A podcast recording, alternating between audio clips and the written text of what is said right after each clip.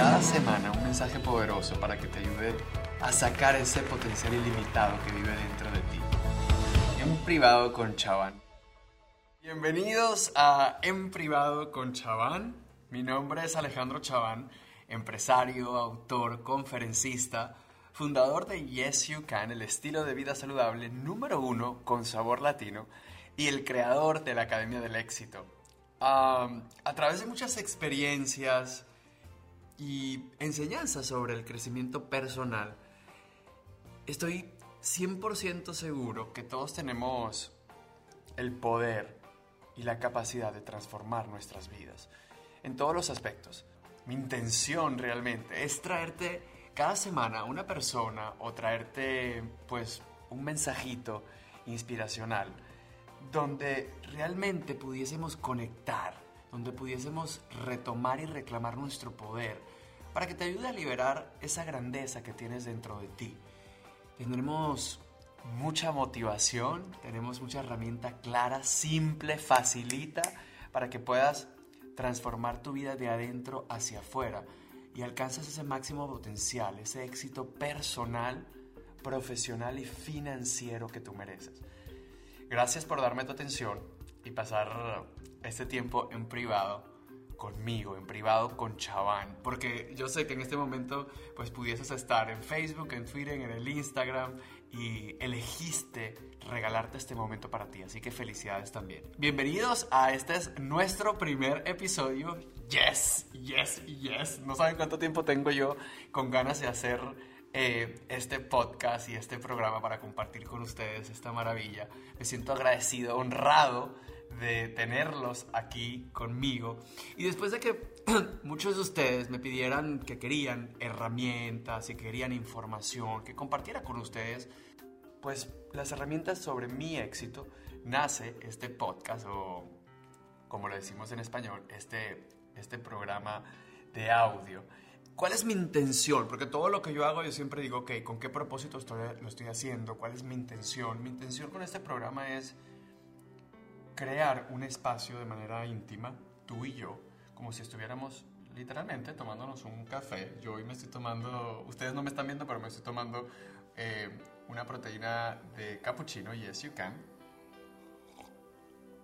para poder platicar, para poder aprender, para poder interactuar sobre ¿Cómo logramos esa superación personal, esa superación profesional y esa superación financiera? Yo creo que juntos vamos a intercambiar herramientas y claves que yo he aprendido a través de mi propio viaje de vida, pero también que he aprendido de otros maestros, de otros mentores, de otros coaches, autores, de nuestra época y también de la época anterior. Yo, yo vivo aprendiendo de libros, de seminarios, de podcasts, de videos de YouTube y te recomiendo que hagas lo mismo. Confesión. Esto va a ser totalmente en privado, así que una de las cosas que de pronto ustedes no ven siempre es que este señor que está aquí, que tiene 37 años y que se llama Alejandro Chaván, eh, para poder leer todas las noches, uso lentes. Eh, pues sí, se llama edad, señores. Como le dicen por ahí, eso es producto del alma del almanaque. Cuando presté a preparar este primer episodio, pues mi equipo y yo teníamos muchísimas ideas, cosas que ustedes me han pedido, eh, temas, eh, mensajes, invitados, historias reales y enseñanzas importantes pues de mi crecimiento. Y, y hablábamos y pensamos, pero al final yo dije, ya va, esto es en privado con Chaván y yo creo que primero el público se merece, ustedes se merecen, de que yo realmente abra mi alma con ustedes, desnude mi corazón con ustedes y que yo pueda contestar todas las preguntas que ustedes tienen sobre mi historia. Así que ustedes todos me han hecho muchas preguntas eh, en alejandrochavan.com y en las redes sociales y hoy la vamos a responder. Entonces son sus preguntas sobre mi vida. Yo eh, no sé qué es lo que va a pasar. Carmencita se llama la voz hermosa y dulce que va a ponerle eh, pues esa música a todas sus preguntas, así que aquí estoy yo, así que disparen. A su marca listos fueras. ¡Go, Carmencita! Cuéntame, ¿cuál es la historia de Alejandro Chaván? ¿Quién es Alejandro Chaván? Eh, ok. Alejandro Chaván eh, nació en Maturín, estaba en Monagas, Venezuela, el 20 de agosto de 1981. Eh, mi padre es originario árabe, mi madre es originaria venezolana y según lo que mi mamá me contó, porque pues estuve haciendo algunos ejercicios con mi mamá, dicen que en el momento que yo nací, me, llamó mi mamá el hijo de Zeus. Ella tal cual, cuando nací dijo, nació el hijo de Zeus, porque pues dice que cuando yo llegué a la familia, muchas bendiciones comenzaron a pasar, eh, muchos milagros comenzaron a pasar. Eh, yo crecí en una familia de mucho cariño, de mucho amor, muy, muy humilde. Vivíamos en, una casita de techo de zinc, muy humilde. Mi papá estudiaba física pura en la universidad. Mi papá es maestro de física. Y mi mamá, eh, manicurista, eh, vendía ropa de casa en casa. Mi papá, pues para ayudarse con lo de sus clases, porque obviamente no le daba, vendía frutas también y zapatos de puerta en puerta. Y tengo tres hermanas, mi hermana mayor, Olimar, eh, que Olimar es, hija de mi mamá, o sea, de una eh, primera relación que tuvo mi mamá. Luego Susana, que sí es hija de mi papá y de mi mamá. Luego vengo yo y luego viene mi hermana María Alejandra. Eh, siempre unidos, con miedo, siempre viendo para alrededor, porque obviamente, pues quizás éramos pobres, era la idea que mi papá y mi mamá nos, nos metían en la cabeza cuidado, no veas, no toques, no hagas porque no tienes el dinero suficiente, pero trataban de trabajar muy duro mi papá y mi mamá para darnos a nosotros lo mejor, para meternos en un buen colegio, para darnos mucho cariño. En Navidad no había nunca dinero para el estreno, eh, pero siempre mi mamá y mi papá dejaban de ponerse cualquier cosa para, para ponernos un regalito debajo del árbol y para, para alegrarnos esos días y, y, así crecí, una familia bien, bien simple eh, con muy buenos valores, con valores de integridad, con valores de sinceridad, de honestidad. Y a partir, uh, yo diría como a los 9, 10 años, yo viví una infancia, lo que se le puede llamar feliz. De los 1 a los 9 años yo era feliz, eh, pues siempre estaba metido en cualquier cosa extracurricular en la escuela. Siempre fui muy artístico, muy eh, iba hacía declamación, estaba en las obras de teatro. Eh, cuando yo tenía eh, aproximadamente seis años, yo estaba en primer grado, first grade creo que le llaman acá en Estados Unidos, y pues yo era un niño eh, bastante enfocado en, en las clases y sobresalía en las clases y ya en el primer grado ya yo sabía sumar, restar, multiplicar y dividir. Y para los maestros era como, wow y me pasaron de primero a tercer grado. Obviamente eso me hizo salir de mi zona de confort. Yo nunca cursé segundo grado. I never went to second grade. I went from first grade straight to third grade. Me acuerdo que hubo mucho miedo en la casa. ¿Será que lo hacemos, que no lo hacemos? Mi papá y mi mamá se sentaron. Y obviamente yo quería estar con los más grandes y quería ir a ese próximo nivel. Pero luego, en tercer grado, pues ese tercer grado para mí quizás fue un poco difícil porque si fue una zona de de estirarme y salir de mi zona de confort y ya no era el más inteligente de la clase porque obviamente ya sí estaba compitiendo con otros y tuve que echarle muchas más ganas para poder igualarme con los niños que eran un año mayor que yo y que estaban quizás por encima de mí. Y eso me ha hecho siempre quizás ser un poco precoz y, aprender cosas que de pronto la gente de mi edad no aprende porque siempre he estado en la búsqueda de algo más. Y también mis amigos casi todos son mayores que yo. Yo creo que es por eso, porque siempre estoy acostumbrado a un entorno mucho mayor. Cuando llegó como a los nueve años, eh, siempre fui delgado, como a los nueve, diez años ya empecé a engordar. 10, 11, 12, 13, 14. Cuando llegué a la edad de 15 años estaba pues en una, en una obesidad mórbida, llegando a pesar más de 314 libras y digamos fue la etapa más fuerte de mi vida porque de alguna forma viví esos últimos años de mi vida como en un cuerpo prestado. Viví en una vida prestada. Yo caminaba por los pasillos de la escuela y me sentía que yo no existía, que yo era blanco y negro, que nadie me veía, que nadie me invitaba. Eh, me monté por primera vez en un avión y la persona que yo me iba a sentar al lado me vio con cara de asco y, al rato se levantó y se cambió de puesto. Y sientes la incomodidad de, que eres el gordo.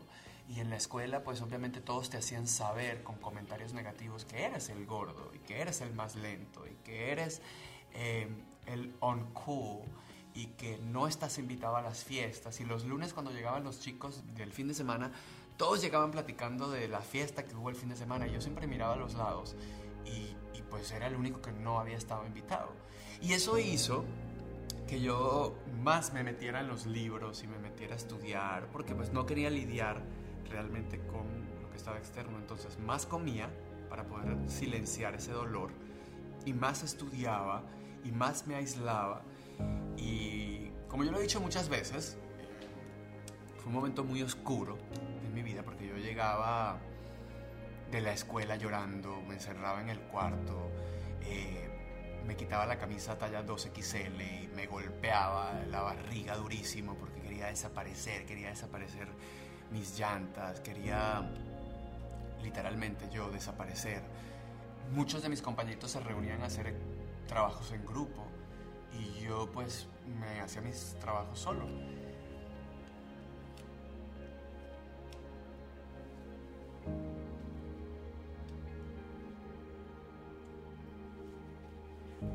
Y todavía batallo y, esos recuerdos están intactos porque, porque fueron momentos y, cicatrices que han marcado mi vida y que, y que realmente recuerdo como que fuera ayer y por mucho tiempo de mi vida traté de, esconderlo, de silenciarlo y de nunca hablarlo porque me daba vergüenza y cuando decidí liberarlo y, darle poder a, a, ese gordito, mi vida empezó a cambiar.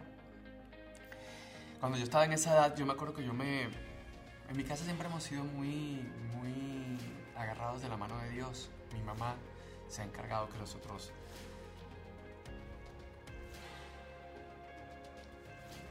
tuviésemos mucha fe en Dios y yo creo que fue lo que lo que a mí me hizo no cometer locuras cuando estaba desesperado a medianoche y, le reclamaba a Dios y le peleaba y le decía, ¿por qué yo? ¿Por qué me hiciste así? Eh, y yo odio esa palabra ahora, pero yo decía, maldita sea yo, ¿para qué vivo? ¿Qué sentido tengo? ¿Por qué estoy vivo? ¿Por qué me hiciste así? Feo, gordo, em, nerd. Y Dios me hablaba, yo creo, sin saber, y había una voz que me decía, tranquilo, eh, ten fe, agárrate de mí porque todo esto, todo esto va a pasar. Y me levantaba el día siguiente otra vez no sé dónde sacaba las fuerzas, pero otra vez, con mucho miedo, pero me ponía el uniforme otra vez. Y, y, yo creo que por eso Jessica tiene tanto poder, porque es tan real. Ponerse el uniforme para una persona gorda no es lo mismo que ponerse el uniforme para una persona regular. Ponerse el uniforme es batallar y sudar. Desde los primeros minutos que te levantas. Porque tienes que ponerte talco en las piernas para que para que no se te irriten. Porque tienes que que amarrarte los cordones del zapato y sudas sin haber salido de la casa. Sudas.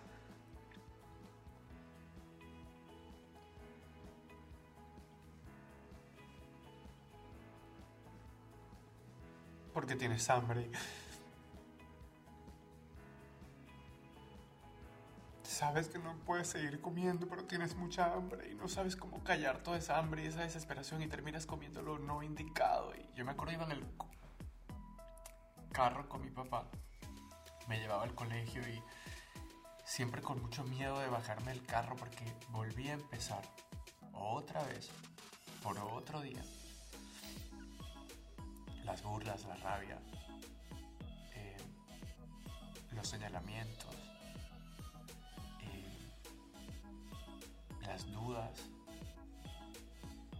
esa fue mi, mi infancia y, y perdón esto es tan privado, pero yo creo que no hay manera de yo poder ayudar a otros si yo no no me ayudo yo y si yo no sano y por eso le he dado tanto pie a que toda mi historia tenga sentido porque exactamente sé lo que lo que significa estar allí. Esa fue mi, mi adolescencia. Em, yo a veces escucho que la gente habla del Game Boy, del Nintendo y de los juegos y eh, esa no fue mi, mi, mi experiencia.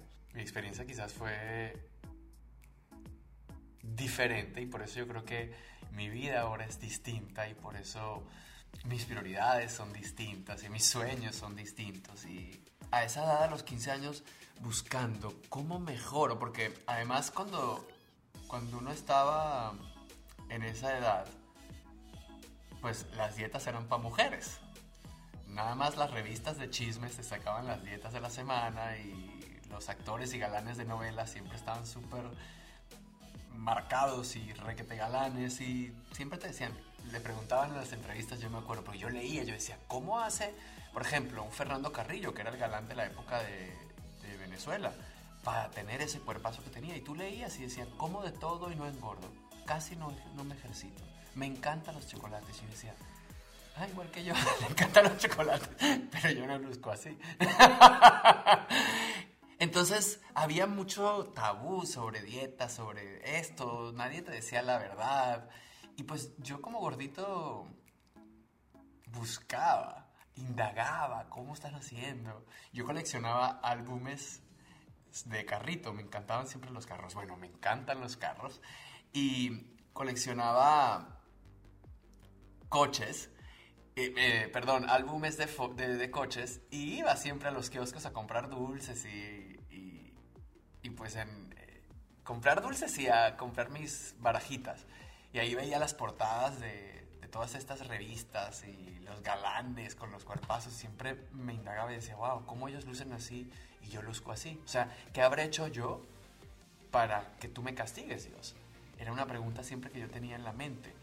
Y yo creo que eso me ayudó a buscar respuestas, a buscar soluciones y empecé a los 15, 16 años a prepararme, a leer sobre nutrición, a, buscar, a probar dietas horribles, mesoterapia, pastillas que te daban como te ponían eléctrico, eh, diferentes tipos de dieta, la dieta del atún, la dieta de la piña, la del agua hirviendo, tantas cosas tratando de, de buscar una solución a mi sobrepeso. Y pues así fue que empecé yo a bajar de peso haciendo dietas drásticas, poniendo mi vida en riesgo, tomando pastillas raras que no sabían uno ni dónde se hacía.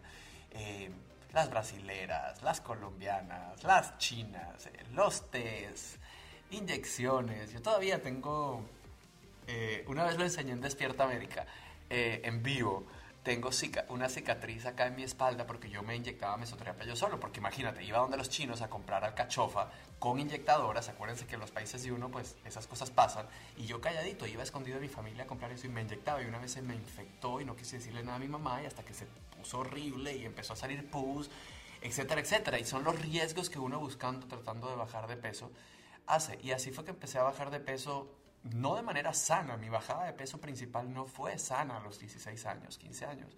Fue muy traumática, fue probando cosas horribles y, y a medida de eso fui aprendiendo de nutrición y me, me, indagué mucho sobre el tema hasta que empecé a bajar, a bajar y como en 3, 4 años pude bajar más de 150 libras, como 70 kilos. Pero antes de eso llegó una etapa de bulimia, llegó una etapa de anorexia, llegó una etapa donde se me empezaron a caer las uñas, donde empecé a comer chapstick porque era lo único dulce que podía comer eh, y a obsesionarme completamente con el peso. Y esto viene porque cuando ya ibas al colegio, que habías rebajado 10, 15, 20 libras, 30, pues ya había un poco de aceptación de parte de los niños, ya había un poquito de, de halago, ya por primera vez me decían, hey, chaván, y yo, wow, ¿tú, te diste cuenta que yo estoy aquí, tú sabes que yo estoy aquí, tú, tú, tú me viste, porque Cuando era gordito nunca me vieron. Eh, cuando era gordito me pasaban por al lado y como que yo no existía. Yo siempre pensé, yo dije, yo viví mi adolescencia como desde los 10 hasta los 15, como que mi vida era en blanco y negro. Y por eso empecé a darle color luego a los 17, 18 años y por eso mi vida yo creo que, que se ha volcado en, todo, en torno a esto porque sé el dolor que se siente, porque lo pasé, porque lo, lo experimenté y porque quiero asegurarme que nadie en el mundo eh, vuelva a pasar por esto. Y yo sé que es imposible, pero por lo menos lo intento, que, que a alguien le llegue esta información, que a los padres le llegue esta información para que ayuden a sus hijos con mejores hábitos, para que los amen más, para que les den más cariño, para que los maestros puedan entender qué siente un niño cuando está en un cuerpo prestado, un niño gordo. Porque mis maestros eran los primeros que se burlaban de mí y me, me decían delante de todo el mundo, siéntate detrás de último, aunque yo era el mejor de la clase, pero me decían, siéntate de último porque si no nadie va a ver. O decían bromas como, a Chaván es mejor saltarlo que darle la vuelta, o Chaván camina en cámara lenta, o... Me acuerdo los, los pantalones de, del colegio, tenían la marca, Spiro, y el maestro decía, el pantalón de, de Chaván es otra marca diferente, porque dice, Spiro, y hacía estos jokes y estas bromas y todo el mundo se reía. Y pues yo por eso quiero asegurarme todo el tiempo, con todo lo que hago, con la Academia del Éxito, con Yes You Can, de que la menor cantidad de gente pueda, pueda pasar por estos momentos. Bueno, yo no sé si es muy largo todo lo que hablé, pero yo sé... eh, Nada más estoy desnudando aquí mi corazón, así que Carmen, sigue. Se me olvidó que estaba todo el mundo aquí. Ok, en tus libros mencionas sobre la relación con tu padre y la obesidad. ¿De qué forma has aprendido a culpar realmente de forma responsable? Explícale un poco a la gente cómo es eso. Em, sí, totalmente. Yo creo que el secreto es culpar de manera positiva, de manera responsable. Yo creo que cuando culpamos a alguien, cuando le echamos la culpa a alguien es porque no nos estamos haciendo responsable de lo que está pasando en nuestra vida. Ahora, la pregunta es, si las cosas hubieran pasado como tú querías, ¿habrías sido realmente mejor? ¿no? Si las cosas hubieran pasado como yo quería, ¿sería yo la persona que soy hoy? Si yo hubiese sido un niño delgado, flaco, feliz, ¿hubiese sido el Alejandro Chaván que soy ahora? Y yo creo que la verdad es que la vida no nos sucede a nosotros, la vida sucede para nosotros. Por lo que para mí es justo culpar de manera positiva, de manera eficaz, de manera responsable. Si vamos a culpar a alguien, a un familiar, a un papá, a una mamá, a un abuelo, tratemos de culparlo también por lo bueno. Cúlpalo tanto por lo malo como por lo bueno que resultó de esa situación. Como digo yo, culpa conscientemente en lugar de culpar inconscientemente. Entonces, en el caso de mi papá, yo lo culpé toda la vida porque yo decía que, mire lo que yo me inventé de jovencito, yo decía que por mi papá, por su culpa yo había sido gordo. Porque, y les explico por qué, porque cuando pues mi papá salía a trabajar todo el día, nunca tuvo tiempo para ir a un partido de fútbol, nunca tuvo tiempo para ir a la escuela un día del padre, porque estaba trabajando, tratando de buscar para mantenernos y, y cuando él llegaba en la noche, que nos sentábamos a comer, era el único momento que yo compartía con mi papá, él me aplaudía cada vez que yo comía, entonces yo comía más para buscar la, la aprobación de mi papá. Y yo todo el tiempo lo culpé porque yo decía, la culpa de que yo soy gordo es por mi papá. Y una vez, Tony Robbins es mi coach, mi coach privado, personal. Eh, yo voy a casa de Tony para hacer eh, pues mis sesiones con él. Y un día yo estaba hablando y estaba culpando a mi papá, de que por mi papá, por su culpa, por su culpa yo soy gordo, por su culpa yo soy gordo. Y Tony me dijo, why don't you blame him responsibly? And I was like, what? Me dijo, ¿por qué no lo culpas responsablemente? Deja de culpar a tu papá negativamente. Yo le dije, no entiendo, no entiendo eso de culpar positivo. Me dice, si lo vas a culpar por lo malo, porque fuiste gordo por él, también cúlpalo por lo bueno. Si no hubiese existido tu papá, si, no, si tu papá Jorge no hubiese sido tu papá y no hubiese hecho las cosas como no las hizo, tú no hubieses engordado. Y si no hubieses engordado, no hubieses podido ahora ayudar a la gente a, transformar su vida. Y si no hubieses podido ayudar a la gente a transformar tu vida, no hubieses podido manifestar todas las maravillas que tienes en tu vida y no hubieses podido tener un imperio y no hubieses podido tener todo lo que tienes y no hubieses podido tener un mensaje para conectar con los seres humanos. ¡Wow! Y en ese momento se me abrió los ojos y dije, ¡Wow! Ya entendí lo que significa culpar positivamente.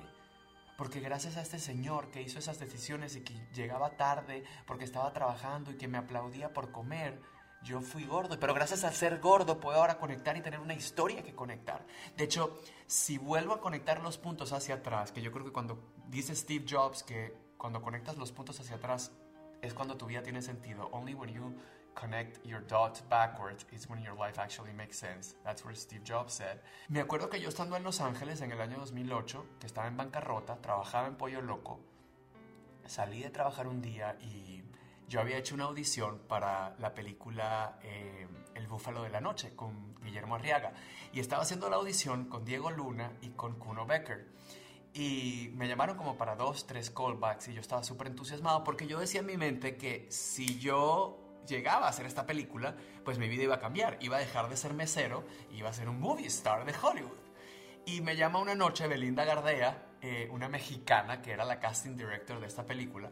Y después de tres callbacks me dijo, Ale, lamentablemente, pues no quedaste, se fueron con otra opción y Diego Luna quedó con la película. Yo estaba devastado. Yo en ese momento fumaba cigarrillos, fui, compré una caja de cigarrillos y me puse a fumar. Yo estaba durmiendo en, en el mueble de una amiga de Carla Hull, porque pues yo no tenía dónde vivir, mm, me habían remolcado el carro y se lo habían llevado porque no tenía cómo pagarlo, me había quedado sin casa, etcétera, etcétera, etcétera. Entonces en ese momento de desespero llamé a mi papá llorando y le dije, pues tengo 27 años, mi vida es un desastre, mis amigos que me, que me gradué con ellos, amigos, los que se graduaron conmigo, todos tienen familia, casa, carro propio. Yo no tengo nada. Yo soy un loco, un hippie actor con un sueño y que no tengo nada y me siento perdedor.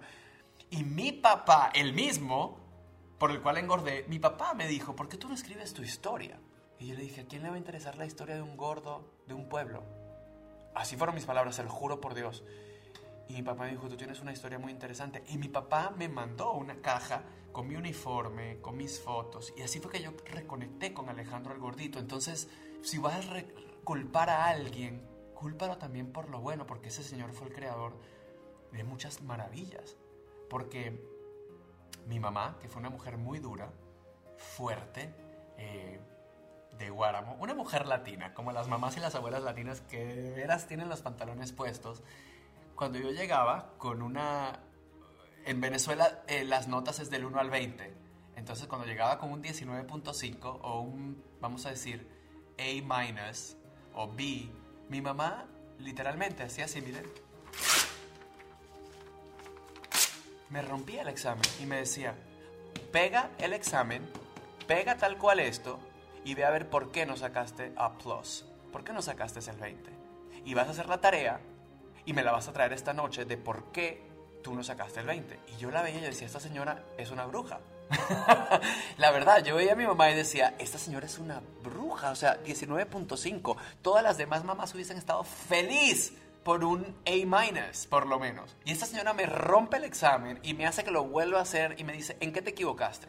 Pero hoy, culpa a mi mamá responsablemente y positivamente. Dijo, esa mujer también es la responsable de mi éxito y de mi disciplina y que yo sea el ser humano y el hombre que soy hoy. Así que, ¿a quién vas a culpar positivamente por las cosas que te pasaron en la vida? Y que te han hecho ser esa persona que eres hoy. Piénsalo.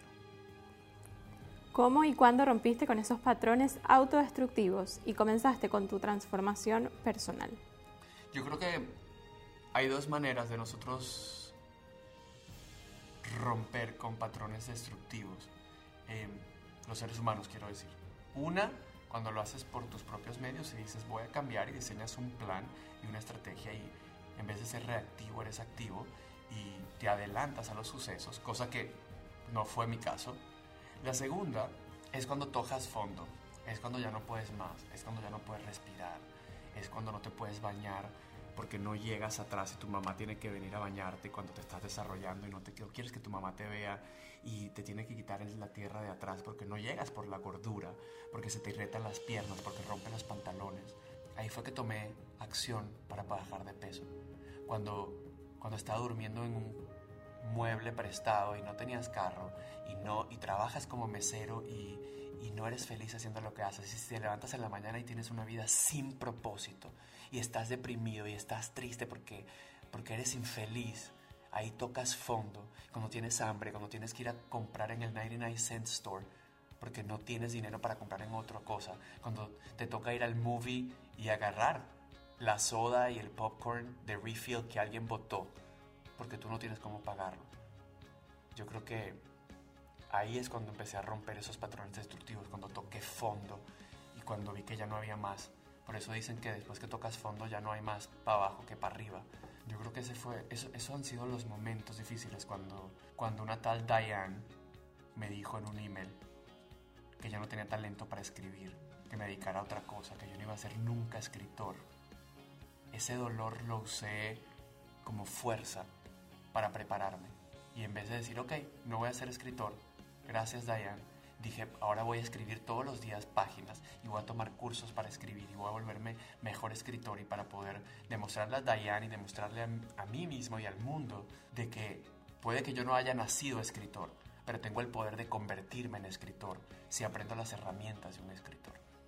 ¿De dónde crees que viene tu espíritu empresarial? Yo creo que viene primero de familia. Mi familia pues siempre fue muy, muy, muy trabajadora. So, hay unos genes allí, latinos y árabes, que me hacen pues ser bien trabajador y bien chambeador. Creo también de los libros, tantos libros que he leído que hablan de que realmente tenemos que ser nuestros propios jefes y cuidar nuestro propio tiempo. Independientemente de lo que hagas, amar lo que haces, tener un propósito. Y yo creo que, que Yes You fue un resultado de buscar mi propósito y mi pasión. Y eso se unió a un espíritu empresarial y, y, se los voy a ir contando. En la Academia del Éxito vamos a tener todo un plan para descubrir cuál es tu pasión. Porque yo descubrí exactamente cuál era mi pasión, qué haría si no me pagaría. Descubrí cómo conectar los puntos hacia atrás y entender qué es mi historia. Descubrí para qué soy bueno y todo eso lo uní.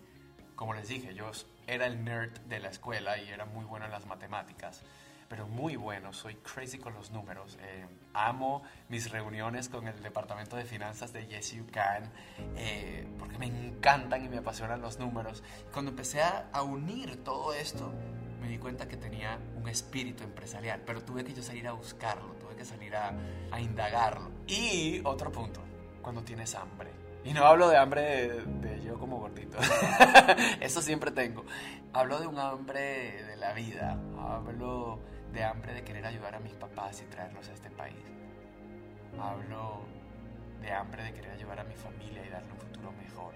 Hablo de hambre de cuando estás limpiando los pisos del restaurante donde trabajaba como mesero y, y sabes que sabes que hay otro potencial allá que está esperando por ti. Yo creo que de ahí viene el espíritu empresarial. ¿Qué exactamente te motivó a buscar nuevos horizontes como inmigrante? Yo llegué a este país en el año 2000 4 de enero del año 2000, nunca se me va a olvidar. Yo creo que esa fecha nunca se te olvida, ¿no? Es como, yo creo cuando das a luz, tampoco se te olvida cuando llegas a este país. 4 de enero del año 2000. Y, y siempre quise traer a mi familia, siempre quise que ellos conocieran Disney, siempre quise que ellos conocieran cómo era la vida acá, mandar dinero mensualmente a mi familia. Eso fue lo que me motivó a a buscar nuevos horizontes, querer nuevas oportunidades, cumplirle el sueño a mi familia, darle posibilidades a mi papá y a mi mamá, porque han trabajado mucho, esos viejos han trabajado mucho y poder regalarle a ellos un porcentaje de lo que ellos me dieron, pues me levanta todas las mañanas y me ayuda a seguir adelante. ¿Cuál crees que ha sido la clave del éxito para construir tu imperio Yes You Can? Trabajo, dedicación, persistencia, rodearme de las personas correctas, escuchar más que hablar, tener el mejor equipo del mundo, contratar gente en mi equipo que sepan más que yo y que sean más inteligentes que yo. Y enfoque, 100% enfoque.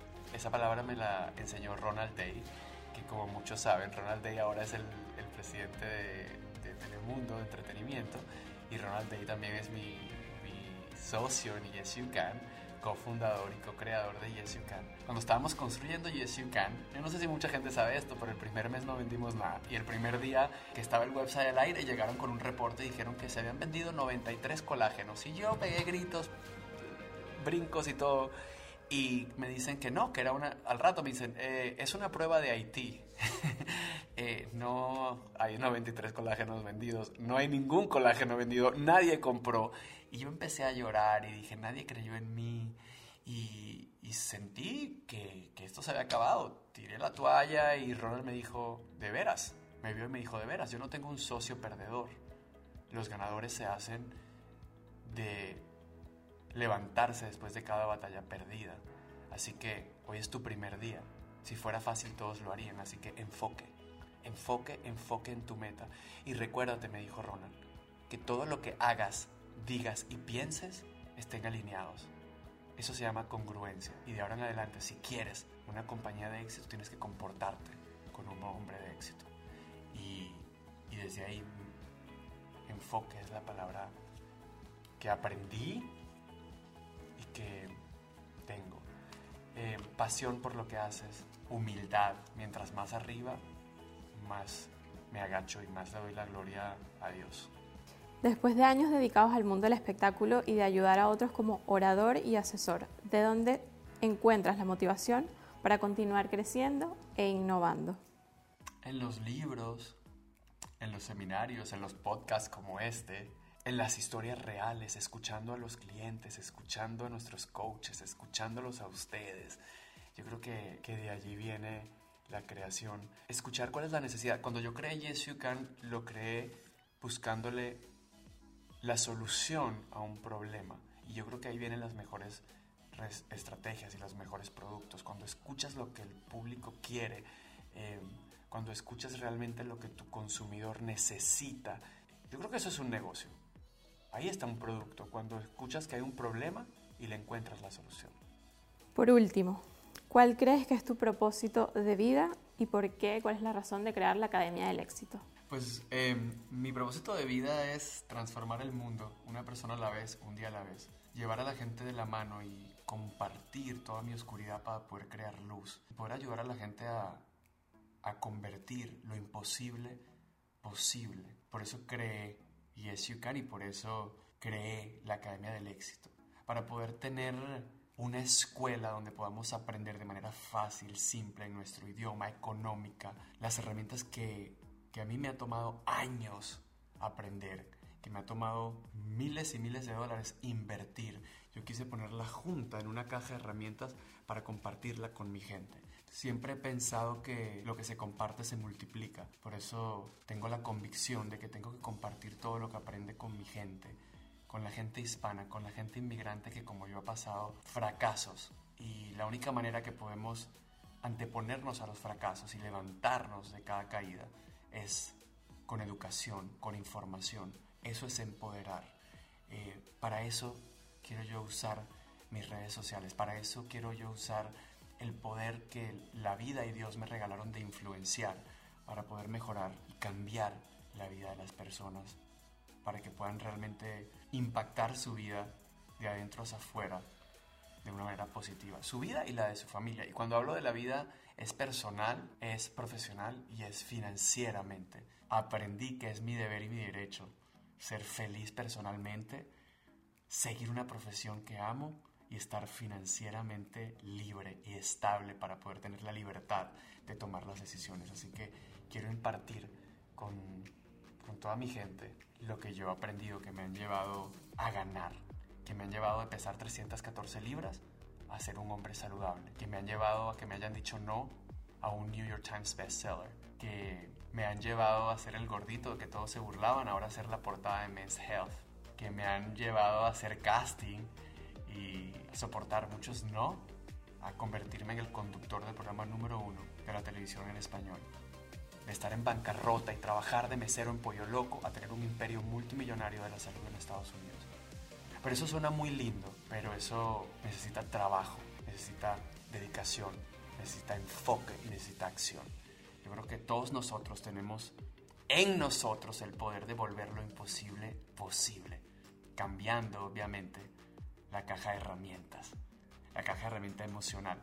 Los pensamientos, sentimientos y acciones tienen que cambiar. Así que yo creo que ahora el poder está en ti.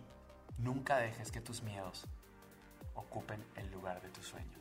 Gracias, gracias, gracias por permitirme platicar el día de hoy. Se me enfrió mi proteína capuchino porque he platicado mucho, pero me encanta poder compartir un poquito con ustedes. Espero les haya gustado, espero que algo de esto pues les haya quedado en el corazón y, hayan podido conectar con mi historia de vida. Sígueme en mis redes sociales, Facebook, Instagram, Twitter, como Alejandro Chaban, arroba Alejandro Chaban, y déjame tus comentarios. Si te gustó, suscríbete en el podcast, recomiéndalo, compártelo con alguien que quieras mucho para que más personas logren transformar su vida con nosotros. Escucha este podcast varias veces. Recuerda la ley de la repetición es muy importante, porque si lo escuchas varias veces, tu cuerpo realmente y tus sentidos van a absorber toda esa información. Les mando un abrazo, los quiero mucho, les doy las gracias por, por estar el día de hoy conmigo y pues quiero ya que estemos todos juntos consiguiendo los resultados, porque de eso se trata, de desaprender lo aprendido. Así que mantente conectado, los amo con todo el corazón y como yo siempre digo familia, yes you can.